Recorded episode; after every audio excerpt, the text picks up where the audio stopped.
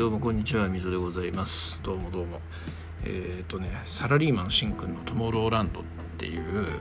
ポッドキャスト番組がありまして、で、そのしんくんがですね、非常にこう興味深い話をしていたんですよね。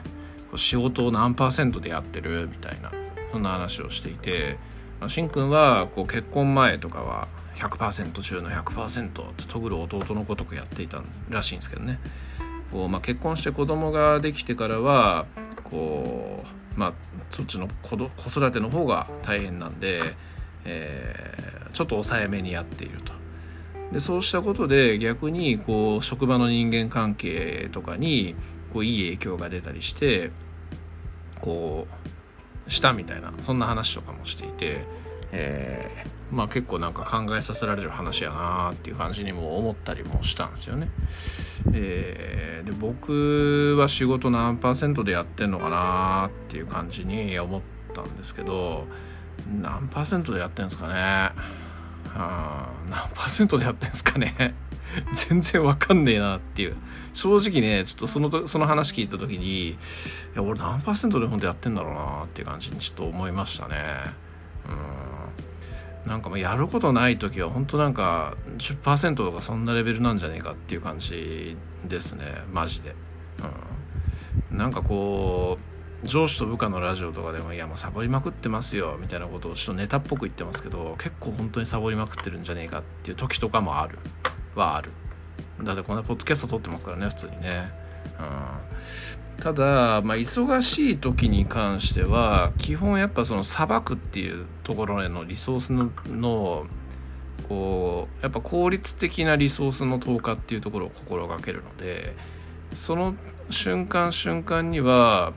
まあ100%でやってんのかなっていう感じもしないでもないんですけどうんでもなんかな手動かしてるとかそういう作業ってねなんかあんま本気出してやる必要もないし本気でやってる感じもないんですよね。うん。どっちかってなんかでも逆説的だけどどっちかって言ったらその5%とか10%とかでやってる時間とかにこう頭を休めてでふとその頭を休めてる中とかでなんか考えてるアイディアとか、えーそういうようなものが浮かんできてっていうのってなんかそういう時間とかに生まれてきたりとかそういう時間を取ってるからこそこう考えなきゃいけない時とかに、えーいろんなものが生まれてきてるような気がするんですよね。そうだからなんだろうな仕事の結局内容とかそういうものによっての話で僕の仕事の多分一番僕がやってる仕事の中でクリティカルに重要なのってアイディア出しとかえーっとまあなんかの立案みたいなところとか今ある問題点とかの改善とかそういうようなところのような気がするんですよね。だだからただそれって結局案を作る出すっていうところで、えーが一番重要なんですよ。でそれができて案とかができ出てしまえばあとはもう手を動かして資料を作るとかなんで別にそんなのも慣れてるんでサクッとできちゃいますから、えーなんかやっぱそう考えると、うん、100%の力を出すためにあえてやらなくていい時間は無駄に手を動かさずに10%の力とかで流してるみたいな。そういう感じかなという気がしますね。うん。そんな感じがですね。仕事へのこう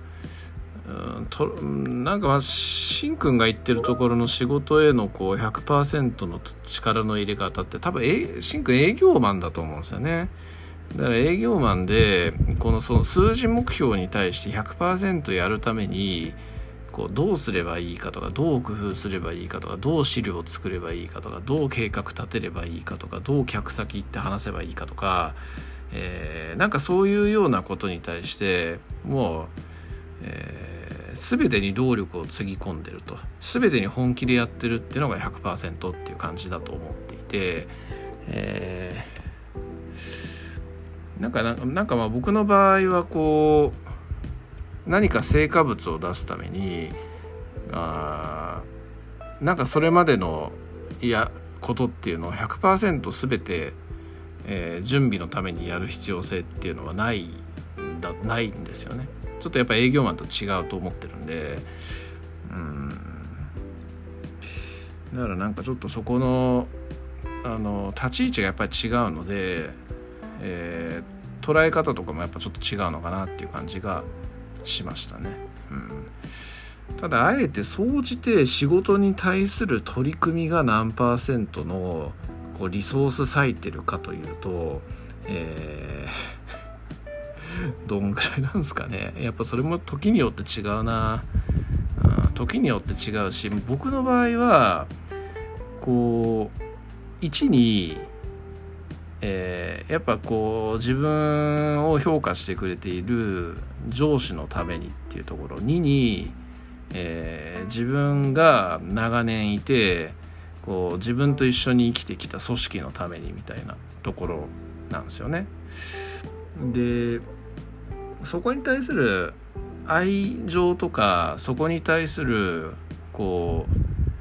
うその人たちとかその組織に対して今が正念場っていうところの状況になった時には多分100%だ100%の意識が働いてると思いますね。えーただ、えー、そういう状況じゃなくて通常運転の時とかそういう時だったら多分20%とかそんなレベルじゃねえかなっていうそんな感じですかねあんまプライベートとかに左右されるってことはないですね。プライベートに関してはもう基本的にはねあもうルーチン化してるんで仕事終わって、えー、出社の時は仕事終わって飲みに行く。で出社じゃない出社って週に1回しかないので週に1回は出社して仕事終わったら飲みに行く。で週に4回に関しては仕事終わったら飯を作るしかないって感じですね、えー、だから別にこうプライベートに仕事のプライベートが忙しくて仕事に引っ張られるみたいなのっていうのも基本ないのでうんって感じですね。うん。なんかちょっと難しいなって思いましたし、まあ、皆さんのご意見を教えてくださいっていう感じでしんくんが言ってたんでちょっと話してみたんですけどうんなんか自分が不真面目だなというような感じのことしかないっす。はい。はい。まあ、これをねあのいつもいつも言ってますけどこのラジオを上司が聞いているという恐ろしさですよね本当にね。はい。まあ、自分のこう不真面目っぷりをね、えー、とは言うもののさちゃんとやってんじゃんみたいな感じでよく言ってくれますけどとは言うものの普段はこんなもんですみたいな話をしましたって感じですね。やってない時は本当やってねえって感じです、まあ、逆に言うとやる必要がねえっていうふうに思ってるっていうところもあるんですけどねこう何でもかんでもこうやることがない時に仕事探す必要って何もないと思っていてそんなんだったらなんかねこうその時間を、